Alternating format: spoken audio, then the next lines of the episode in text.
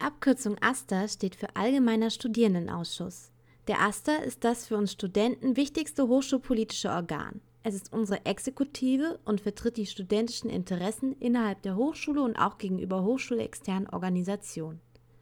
Daniel ist selbst im AStA und stellt euch die verfasste Studierendenschaft vor. Es gibt einmal das Stupa, das Studierendenparlament, was ihr jedes Jahr einmal wählen könnt, meistens im Januar.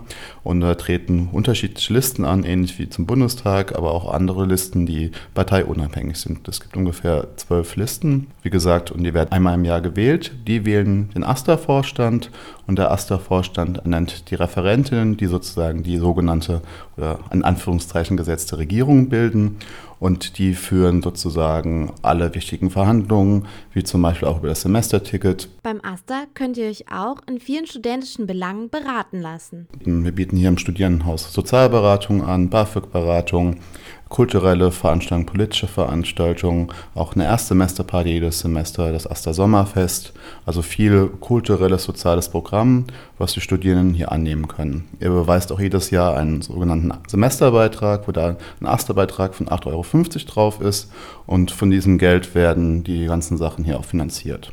Und falls ihr selbst hochschulpolitisch aktiv werden wollt? Wenn man sich engagieren möchte in der Hochschule, gibt es sozusagen zwei Möglichkeiten. Einmal ist es an einer Wahl teilzunehmen, über das Stupa zum Beispiel, wenn man sich bei einer Liste engagiert oder in den Fachschaften. Da kann man sich auch engagieren und einbringen und direkt am Fachbereich versuchen, Verbesserungen einzusetzen. Das Studierendenhaus ist noch in Bockenheim. Wir bauen gerade oder soll bald ein Neubau des Studierendenhaus am EG Farben Campus Westend stattfinden. Das wird aber noch ein bis zwei Jahre dauern. Deswegen sind wir noch hier in Bockenheim im Studierendenhaus, wo auch das Café Kotz zum Beispiel ist. Und auch Daniel möchte den Neustudenten unter euch etwas mit auf den Weg geben.